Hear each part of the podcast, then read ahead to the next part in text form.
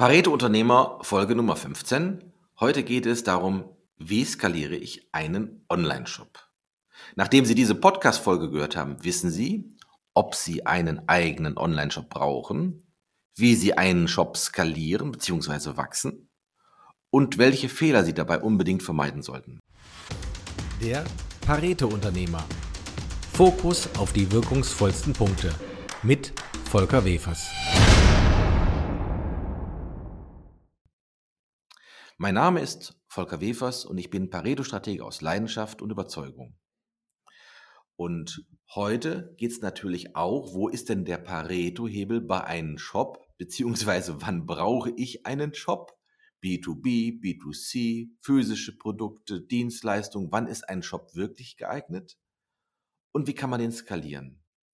Und dazu begrüße ich heute einen Experten, Berend Heinz ist ja Geschäftsführer und Gründer von einer Beratung und Spezialist in Sachen Shops und Wachstum und Skalierung und beschäftigt sich schon seit vielen Jahren mit dem Thema. Berend, also herzlich willkommen und danke, dass du meiner Einladung gefolgt bist. Ja, sehr gerne. Vielen Dank, dass du mich eingeladen hast, Volker. Ich freue mich sehr auf die Folge hier heute mit dir. Okay, jetzt fangen wir mal ganz einfach an. Also, wann brauche ich einen Shop? Wahrscheinlich unterscheidest du B2B, B2C, physische Produkte und Dienstleistungen. Wann ist denn ein Shop wirklich geeignet? Kann man das so Ja. sagen? Ähm, boah, ich glaube, das kann man pauschal ganz, ganz schwierig immer Aussagen zu Mhm. treffen. Aber ich würde erstmal grundsätzlich sagen, von den Sachen, die du, die du jetzt auch gerade in den Raum geworfen hast, für Dienstleistungen würde ich keinen Online-Shop machen. Da würde ich eher eine Landingpage machen. Ähm, aber für physische Produkte, sowohl im B2C oder auch im B2B-Bereich, kann ein Shop auf jeden Fall Sinn machen. Man muss sich auf jeden Fall bewusst sein, dass ein Shop schon ein Commitment ist, wo nicht einfach mal so per Fingerschnips irgendwie läuft. Ähm, also ich sehe sehr, sehr viele, die irgendwie einfach mal reinstarten und gucken, wie es funktioniert und dann relativ schnell merken, hui, da gehört ja doch mehr dazu, als ich vermutet habe. Das, denke ich, muss einem einfach klar sein, dass wenn man einen Shop aufbauen möchte, dass da wirklich viel dazu gehört und dass heutzutage auch echt ja, eine komplexe Angelegenheit geworden ist, wenn man es jetzt mal zu vor fünf Jahren vergleicht beispielsweise. Was ich immer wieder interessant finde, ich erlebe Unternehmer, die ganz stolz sagen, ich habe jetzt einen Shop. Und wenn man dann das hinterfragt, dann, ähm, ja, dann bezieht sich das hauptsächlich auf die Technik. Also welche Technik wird verwendet, ob das WooCommerce ist, Shopify, Magento, Shopware, äh, und dass das funktioniert. Also dass die Produkte da sind in der Datenbank, aber in meinen Augen, dann kommt dann die nächste Frage, wenn ich frage, wie viel Umsatz machst du denn damit? Ja, das ist jetzt eine schwierige Frage, weil ich habe doch den Shop erst ganz neu. Aber im Grunde genommen ist doch mit dem Shop, äh, ist das nur ein Schritt. Ich muss, Ja. ich muss ja dann weit weiterdenken. Es passiert ja sonst nichts, wenn ich einen Shop habe. Wer sollte den dann da kaufen? Ja, 100 Prozent. Also das sehe ich auch so. Das ist ein, ein Schritt, den man auf jeden Fall gehen muss, wenn man irgendwo durchstarten möchte äh, im E-Commerce-Bereich. Und die Frage, die du gerade in den Raum geworfen hast, wie viel Umsatz machst du, ist auf jeden Fall eine wichtige Frage. Aber auch das ist noch nicht die Frage, ähm, da kann man schon noch tiefer reingehen. Am Ende des Tages kommt es ja auch auf den Gewinn an. Und gerade im E-Commerce, wo du Produkte verkaufst und ja nur eine bestimmte Marge hast, sage ich mal, ist es halt sehr leicht, viel Umsatz zu machen, dass am Ende aber wirklich ein Gewinn hängen bleibt. Das ist ja am Ende das, warum wir alle irgendwo Unternehmer geworden sind. Und das Mhm. ist die Kunst. Ja, das ist ja nachher äh, die Gretchenfrage schlechthin. Wenn ich irgendwann skaliere, komme ich ja um, um irgendwelche bezahlte Aktivitäten nicht vorbei. Ja, Fakt. Und wenn meine Spanne zu gering ist, sage ich mal, wenn ich eine Spanne habe von 10%, wie äh, ja, bei vielen Dropshipping-Modellen, da, dann kann ich ja gar nicht skalieren, weil ich ja gar nicht die, die, die Möglichkeiten habe, das zu finanzieren. Ja, Und wenn ich aber selber Spannen habe, die jenseits der 20% aufwärts gehen, dann ist das doch interessanter, dann kann das funktionieren.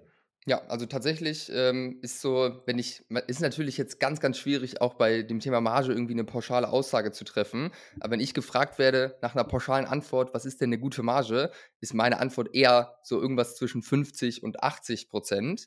Ja. Dann kann man richtig gut auch Geld investieren in die Neukundengewinnung, weil auch das ist eine Sache, da muss man sich im Klaren sein, Neukundengewinnung, Marketing kostet heutzutage Geld, kostet auch nicht wenig Geld und es ist in den meisten Branchen und Nischen absolut unrealistisch, dass man sich für 5 Euro oder für 10 Euro einen Neukunden einkaufen kann.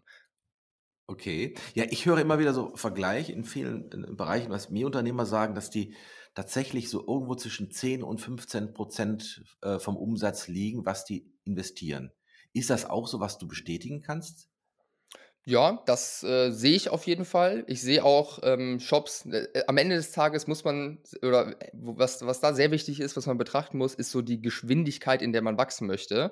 Weil wenn man jetzt organisch, langsam, Schritt für Schritt wachsen möchte, dann ist es auf jeden Fall machbar mit 10, 15% Ich sehe aber auch Shops, die extrem schnell skalieren und wo so eine exponentielle Kurve, sage Ja, ich mal, nach oben geht. Und da werden die Marketingkostenanteile natürlich dann noch größer.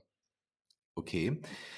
Also, jetzt gibt es ja die Möglichkeiten, ich habe einen eigenen Shop, habe alles selbst in der Hand oder ich bediene mich einer Plattform. Also, wenn man nur die beiden großen nimmt, Amazon und eBay.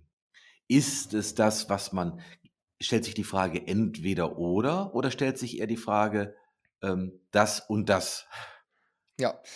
Ich denke, das ist so ein bisschen eine Philosophiefrage auch mittlerweile geworden. Wir hatten ja gerade auch schon im Vorgespräch, äh, drüber gesprochen. Also, meine persönliche Meinung dazu ist, dass das beides Hand in Hand geht und man sich einfach fragen muss, wenn man jetzt neu in das Thema reinstarten möchte, einfach: „Was macht für meine Produkte jetzt im ersten Schritt am meisten Sinn?“ Der große Vorteil, den wir bei Marktplätzen haben, ist natürlich, dass die Kunden schon da sind und dass die Kundengewinnung deutlich einfacher funktioniert, deutlich günstiger funktioniert. Du hast natürlich dann aber auch einen gewissen Betrag und der ist mittlerweile auch nicht mehr unerheblich, der halt dann eben an die Marktplätze, sage ich mal, abgegeben wird. Aber es das liegt der bitte? Betrag würde auch so zwischen 10 und 15% liegt ja auch gleich, ne? Ja, Entweder ich muss in die Werbung, äh, investieren oder, äh, habe dann die ganzen Gebühren, die ich dann habe, ne? ganz genau. Aber aus meiner Sicht, wenn ich wenn ich mir jetzt große, erfolgreiche E-Commerce, äh, angucke oder Mhm. auch Startups in dem Bereich, dann bin ich absoluter Fan davon, ähm, über Marktplätze eventuell reinzustarten oder über 'nen Mhm. Onlineshop. Das kann man pauschal nicht sagen. Es kommt wirklich sehr Mhm. individuell auf das Produkt an, weil du kannst halt eben beides super gut kombinieren und Mhm. über den Marktplatz einfach sehr, sehr gut, äh, 'nen Grundrauschen, sage ich mal, reinbekommen, einfach Umsatz nach oben bekommen und Okay. das Produkt, äh, verkaufen. Und wenn man jetzt dann zusätzlich noch 'n Onlineshop drin hat und da mit Marketing anfängt, ist das super. Wir haben da natürlich den großen Vorteil, dass der Kunde uns gehört, dass wir den weiter bespielen können. Okay. Und was wir sehen auch, wenn wir mit 'nem Onlineshop sehr erfolgreich sind beziehungsweise Marketing machen, Mhm. dann steigt automatisch auch die Nachfrage auf Amazon. Und das ist eigentlich so für mich das K.O.-Argument, warum ich sage, Marktplätze komplett sein zu lassen, finde ich persönlich nicht smart, weil dann gehe ich Mhm. als Kunde, der vor allem auf Amazon kauft, sehe ich 'ne Werbung auf Instagram, gehe aber Mhm. dann auf Amazon, suche die Brand und dann werden mir dort andere Brands angezeigt mit ähnlichen Produkten und dann verliere ich die Kunden an den Wettbewerb. Und das kann ja am Ende auch nicht das Ziel sein. Okay. Also, dann sind wir ja schon mitten im nächsten Aspekt. Äh, um die Skalierung geht's ja da. Da, wenn ich dich richtig verstehe, muss ich als Unternehmen erst mal sagen, in in welchen Zeithorizont denke ich? Will ich schnelle Erfolge haben, ne, dann brauche ich natürlich mehr Aktivitäten und auch mehr Budget. Oder will ich langsamer organisch wachsen, dann geht das auch. Aber du sagst, auf jeden Fall ist das nicht verkehrt, wenn man eBay oder Amazon wahrscheinlich am Anfang eins, was wo man sich konzentriert, ne, weil ich ich ich kenne das ja immer wieder, man verliert sehr schnell den Fokus Ja. und sagt: „Das mache ich nebenbei.“ Das macht keiner nebenbei, weil das jeder jeder Shop hat so seine Besonderheiten und hat damit sein Grundrauschen. Und dann kommt das Interessante, die Strategie mit seinem eigenen Shop. Und, ähm, wie wie welche Möglichkeiten gibt's denn, den eigenen Shop zu forcieren? Ist das so einfach, ich muss nur Ads schalten und dann läuft alles oder steckt da mehr dahinter? Du hast eigentlich schon jetzt so 'n bisschen auch die Antwort schon gegeben. Da steckt auf jeden Fall da steckt auf jeden Fall deutlich mehr dahinter. Man stellt sich das immer relativ leicht vor, weil man selbst kennt ja sein eigenes Produkt, ja, ist davon überzeugt, äh, weiß ganz genau, warum dieses Produkt jetzt besser ist als vergleichbare Produkte. Und das ist am Ende auch wirklich 'n Problem, dass man sich da so 'n bisschen aus dem eigenen Kopf entfernt und den Fokus wirklich auf die Kunden bekommt. Aus meiner Sicht das A und O, wenn man einen Onlineshop zum Wachsen bringen möchte, also erfolgreich Marketing betreiben möchte, ist am Ende des Tages der Product Market Fit. Und wenn du jetzt 'n Produkt hast, dann heißt Product Market Fit, wenn der jetzt bei dem Produkt nicht gegeben ist, wenn man jetzt anfängt, Werbung zu schalten, nicht, dass man neue Produkte machen muss, sondern es bedeutet, dass man die Produkte versuchen muss, aus 'nem anderen Blickwinkel zu bewerben. Ein Beispiel, ähm, ich habe ja Mhm. selbst auch einen Podcast und äh, ich hatte da einen Kollegen von mir äh, zu Gast äh, direkt am Anfang letztes Jahr und die haben ein Produkt, das ist so ein Balance Board, Wahoo Board heißt die Marke ähm, und die sind im ersten Jahr tatsächlich auch auf über 5 Millionen Umsatz skaliert äh, mit dem Online-Shop und die haben angefangen, dieses Produkt zu verkaufen als Alternative zum Surfen.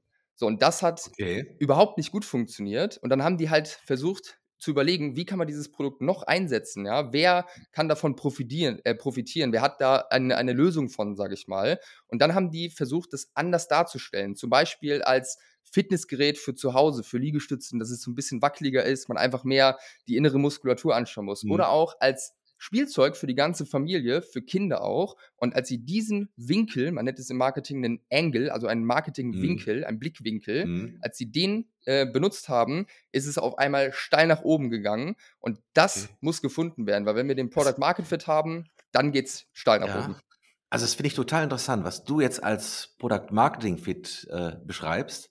Das ist in mein, meiner Wahrnehmung eigentlich die Positionierung. Wie Ganz werde ich genau. wahrgenommen von den anderen? Wo ist der Nutzen? Ja, Und das ist wahrscheinlich so die, die erste, das ist das Fundament, weil wenn der Nutzen nicht stimmt, dann ist es auch schwierig dem Skalieren oder ist es sehr teuer und wird sehr schnell unrentabel. ja, 100 Prozent. Und wenn der Nutzen da ist, ist dann dann der nächste Step, Werbung zu schalten? Ich glaube, dass man den Nutzen, also den Nutzen, den man kommunizieren sollte, der funktioniert, dass man den auch super herausfinden kann, indem man Werbung schaltet. Weil was wir halt machen, ist halt dann wirklich. Verschiedene Nutzen und Use Cases gegeneinander zu testen mit einem geringen Budget. Und dann sehen wir ja, was für Klickraten haben jetzt bestimmte Werbeanzeigen. Wir sehen, welche Werbeanzeigen bringen auch Käufe Mhm. rein und holen uns sozusagen wirklich echtes Feedback von echten Kunden, die am Markt sind. Und dann ist eigentlich das Vorgehen, dass Mhm. wir mehr von dem machen, was gut funktioniert und weniger von dem, was nicht gut funktioniert. Und so entwickelt sich die Positionierung auch irgendwo im Laufe der Zeit. Aber natürlich sollte man sich, bevor man Werbung an, äh, anfängt, sich da auch Gedanken drüber machen und sich dem bewusst sein, dass Positionierung einfach super, super wichtig ist. Ja, im Grunde genommen, das, das finde ich ja toll, was du jetzt da untermauerst. Das ist, du kannst etwas messen. Ich sage ja immer, äh, es ist nicht der Nutzen entscheidend, es ist der wahrgenommene Nutzen des anderen entscheidend. Was nimmt der wahr, was erkennt er, was versteht der? Ja. Und jetzt sagst du, ja, du machst das auch so, aber du kannst das messen über die Anzeigen heraus und äh, kannst das immer weiter äh, optimieren. Das ist schon ein, ein, ein super Weg. Ja. Ähm, wenn du das jetzt machst, und dann kommt aber irgendwann der Weg, wo du dann sagst, ja, man muss Anzeigen schalten, wo die Kunden sind, wo der Traffic ist. Das kann äh, Facebook sein, das kann Google sein, je nachdem, wo die Kunden sind. Dann, dann schaltest du quasi klassische Anzeigen.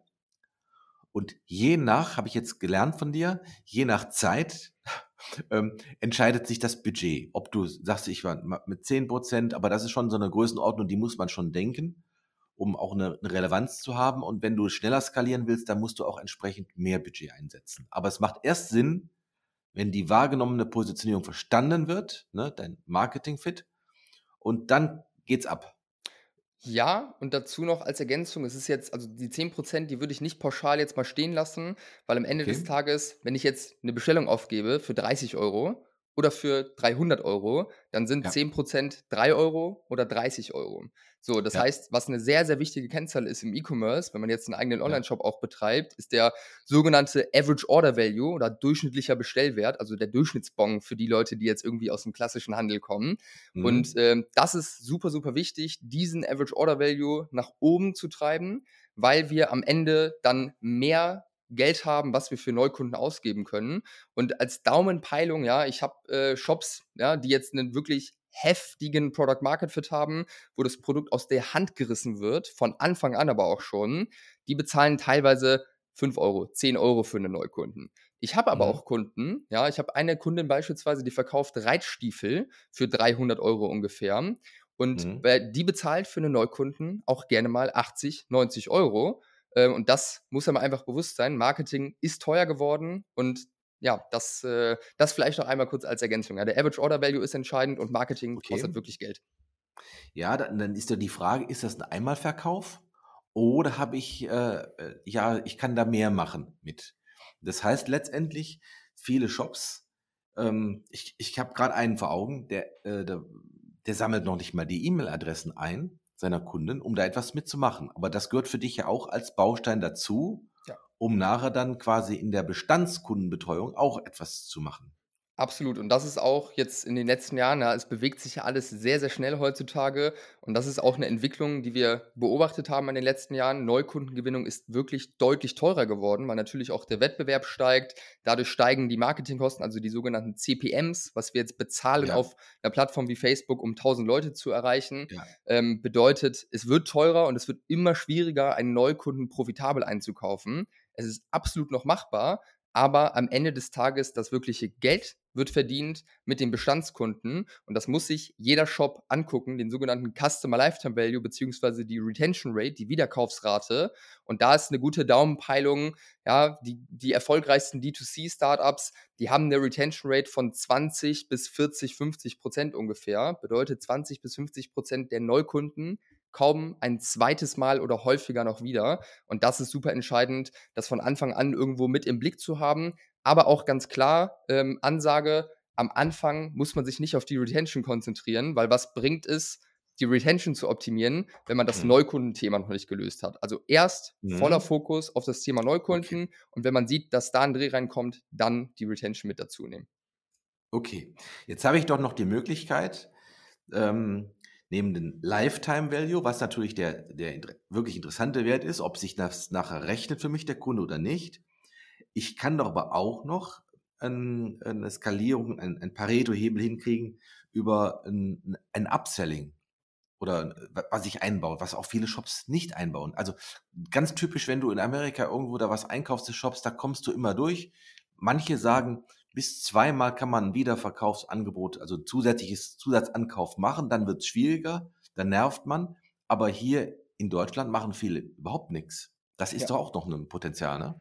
Ist definitiv ein Potenzial. Meinst du jetzt so ein äh, One-Click-Upsell, wenn ich jetzt bestellt genau. habe? Ja. Also wenn ich Reit, Reit, Reitstiefel habe, an einem Beispiel, was du jetzt gesagt hast, könnte ich ja sagen, und jetzt äh, als Zusatzverkauf, jetzt gibt es nochmal die Lederpflege dabei. Ja, ja. Also also was man sich da, glaube ich, vor Augen führen darf, ist, dass Deutschland schon anders tickt als Amerika und dass äh, mhm. in Deutschland Marketing auch anders funktioniert als in mhm. Amerika. Mhm.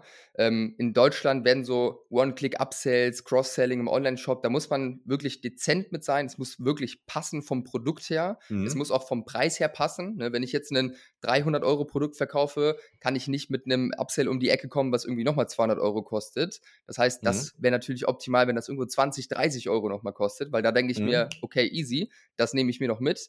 Ähm, mhm. Aber grundsätzlich ist da, glaube ich, der Zeitpunkt entscheidend und das richtige Angebot zur richtigen Zeit. Upselling aus meiner Sicht macht es Sinn, direkt im ersten Schritt das richtige ja. Frontend-Offer zu haben, also Angebote zu schnüren direkt auf den Erstkauf. Wenn wir jetzt sagen, hier ein Reitstiefel mhm. plus noch drei Pflegeprodukte mit dazu, mit einem kleinen Rabatt, da habe ich direkt das Gefühl, das ist ein gutes Angebot, das ist ein Komplettpaket, was ich bekomme. Und dann im zweiten Schritt über E-Mail-Automatisierung beispielsweise im Post-Purchase-Flow, ähm, mhm. also in der Automatisierung, die nach einem Kauf passiert, da dann noch weitere passende Produkte mit dazu anzubieten. Okay. Ja, das hört sich ja schon äh, also, äh, sehr, sehr komplex an, aber ich glaube, du sagst auch Schritt für Schritt vorgehen. Erstmal muss das Kernangebot stimmen und dann sind das Feinheiten, wo man etwa, wenn das Kernangebot nicht stimmt, dann macht es auch keinen Sinn, über Zusatzverkäufe und andere Dinge nicht äh, nachzudenken. Das muss stimmen und dann nach, darüber kann man dann, wie du das gerade beschrieben hast, weiter optimieren. Ne? Habe ich das ja, so richtig verstanden? Schon, aber ich muss schon sagen, auch am Anfang ist es sehr, sehr wichtig, da wirklich diese Sachen verstanden zu haben. Also das oder warum ein Average Order Value jetzt wichtig ist, ja, wie Margenstrukturen ja. aussehen müssen, ja. wie ein Frontend-Angebot aussehen muss, sage okay. ich mal. Weil ohne das ist es einfach okay. absolut schwierig geworden. Also, also im Grunde genommen braucht man eine, eine Funnel-Struktur, wo man sagt, jetzt bei einem Kauf, wenn das stimmt, da passiert das automatisiert im Hintergrund. Also wenn doch nicht bezahlt worden ist, also wenn schon bezahlt worden ist, dieses One-Click ist ja relativ einfach, dann kann ich diese Pflegeprodukte beim Lederstiefel verkaufen, aber ich muss die Grundstruktur dieses Funnels, das muss ich mir erarbeiten und ich muss es direkt am Anfang andenken. Das ist das, was du jetzt äh, sagst, was wichtig ist.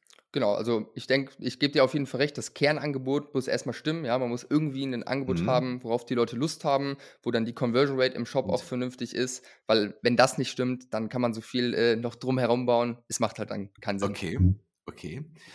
So, wenn wir jetzt gucken, was man skalieren kann, haben wir jetzt gelernt. Du hast gesagt, sogar ein Beispiel, dass man einen Shop, einen neuen Shop auch in einem Jahr von auf 5 Millionen skalieren kann, dass es alles geht. Ähm, welche Fehler gilt es zu vermeiden? Ist das Ja. der Fehler, dass ich mich nur, oder den ersten Fehler, den ich ja machen kann, ist, ist der schon in der Auswahl der Technik des Shops, was ich da mache? Oder äh, wo, wo, wo fängt es an?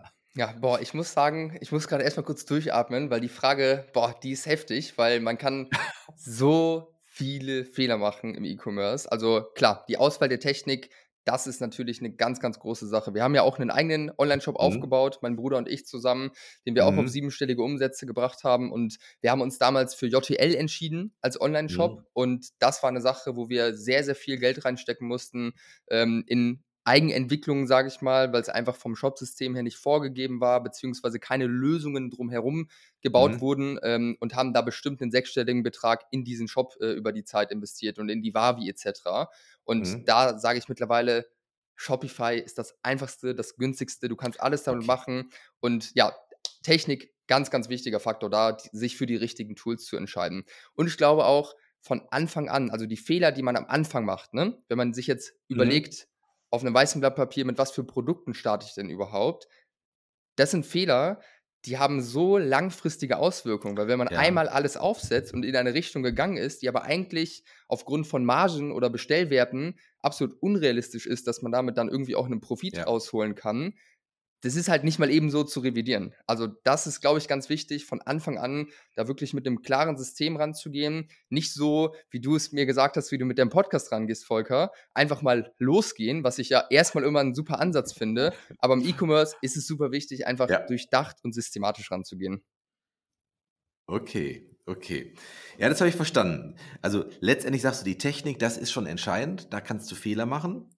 Aber der, der zweite Fehler ist, es wird versucht, Produkte zu verkaufen von der Marge her, was dann nachher gar nicht mit E-Commerce funktioniert, wenn die Marge zu gering ist. Ja, und das, das ist auch ein, ein, ein weiterer Fehler. Ähm, so am Ende, ich äh, arbeite ja mit vielen Kunden in dem Bereich zusammen oder Mhm. spreche ja auch noch mit viel mehr Kunden, weil wir auch den Großteil der Anfragen bei uns ablehnen, weil es einfach nicht passt und wir das sofort sehen, wenn wir jetzt Margenstrukturen etc. abfragen.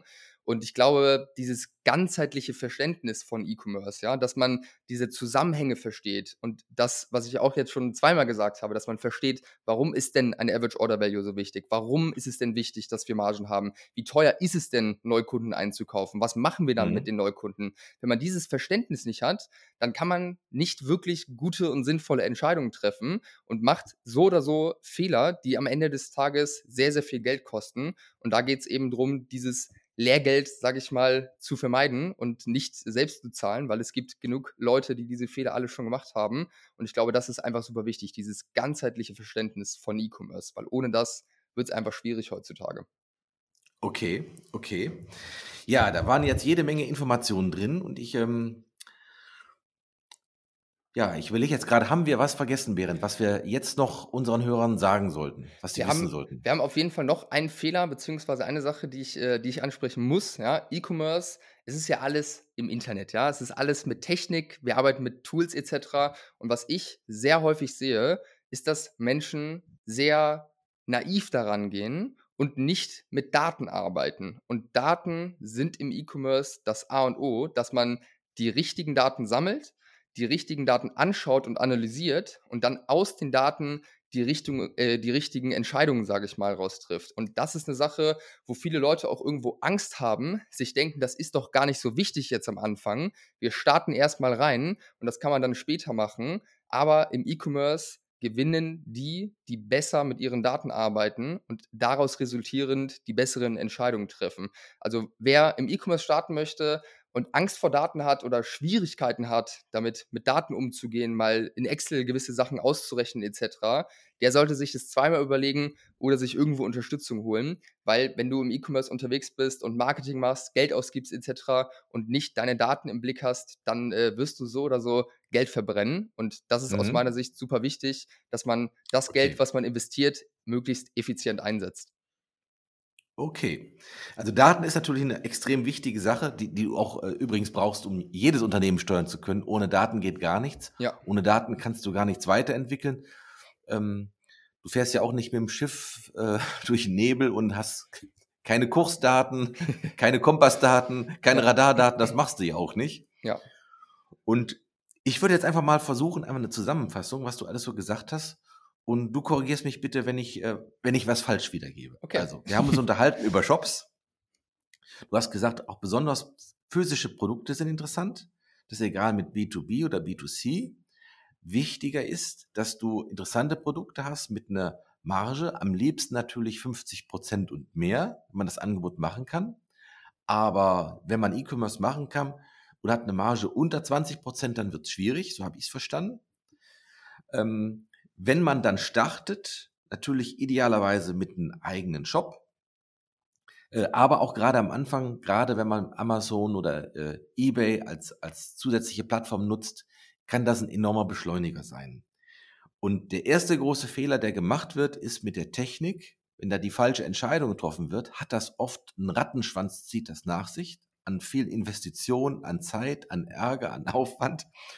Und ein Modell, um einfach und schnell zu starten, das höre ich auch mal wieder, das ist Shopify. Äh, und damit hat man aber noch nicht alles erschlagen, weil dann kommen wir nämlich in der zweiten Stufe rein. Ne? Der Fehler, der oft gemacht wird, in den einfach bestehende Angebote, die werden nicht optimiert, die werden nicht richtig wahrgenommen. Da sagst du ja letztendlich, die, äh, das Angebot muss interessant sein, die Marge muss stimmen, die Positionierung muss stimmen. Und dann kann man erst E-Commerce machen. Und wenn man E-Commerce macht, dann muss man, ich glaube, das hast du nicht so gesagt, aber ist bei mir so angekommen, da muss man die Customer Journey von Anfang an mitdenken. Wie kann man was verkaufen und auch die Klaviatur spielen, inklusive E-Mail-Marketing, inklusive mögliche Upsells, die passen, nicht eins zu eins was aus Amerika kopieren, sondern auf den deutschen Markt anpassen. Und dann kommt letztendlich das Entscheidende, um das weiterzumachen, gibt es Daten als Grundlage. Und wenn ich die Daten nicht habe, nicht analysiere, dann weiß ich nicht, wie hoch meine Werbeausgaben sind, wie hoch mein, mein, mein Neukunden kostet. Äh, Ich, ich bin dann wirklich im, im Blindflug und das Ganze ist dann eher wie Lotto spielen, als wie bewussten E-Commerce-Unternehmen hochziehen. Dieses Wort benutze ich tatsächlich auch immer. Blindflug, das trifft es auf den Punkt. Ja, okay. Dann passt das so einigermaßen, was ich wiedergegeben habe. Das passt auf jeden Fall. Ich würde noch einmal ergänzen für die Leute, die jetzt hier zuhören und die überlegen, im E-Commerce zu starten. Überlegt es euch wirklich gut und geht da nicht einfach rein, weil am Ende des Tages, ähm, ich habe immer wieder Leute bei mir sitzen, die irgendwie überlegen zu starten oder schon gestartet sind und die haben dann ein Budget von 5000 Euro oder von 10.000 Euro. Und da sage ich gleich, das ist zu wenig. Wenn man im E-Commerce wirklich was sich aufbauen möchte, dann muss man erstmal auf jeden Fall mal vernünftige Ziele haben. Also siebenstelliger Umsatz, das ist eigentlich so Ich- Daumenpeilung der Wert, wo ich sage, das fängt an, Spaß zu machen. Und am Ende des Tages muss man dafür einfach sehr, sehr viel Kapital irgendwo haben, was man investieren kann und sich Okay. das wirklich gut überlegen, weil ansonsten glaube ich, dass sehr, sehr viele Leute da unzufrieden sind, sehr viel Geld verbrennen und nicht wirklich nennenswert vorankommen. Ja, wo du das jetzt sagst, da fällt mir gerade noch ein Aspekt ein. Ich, ich nenne ihn mal Risikoaspekt. Wenn ich einen eigenen Shop habe, habe ich ja viele Fäden selbst in die Hand. Wenn ich aber eBay-Partner bin oder Amazon-Partner, vielleicht sogar ausschließlicher Amazon-Partner, ist das nicht ein Risiko? Das ist definitiv ein Risiko, klar. Das äh, ist, glaube ich, auch jedem bewusst, ja. Und jeder hat schon mal Horror-Stories gehört, äh, wo Accounts einfach gesperrt werden, ohne irgendeinen äh, wirklich erachtlichen Grund, auch nicht mehr freigegeben werden, etc. Das sieht man, oder ja, eigentlich äh, ist das eine Tagesordnung. Das ist definitiv ein Risiko, wo man sich bewusst sein muss.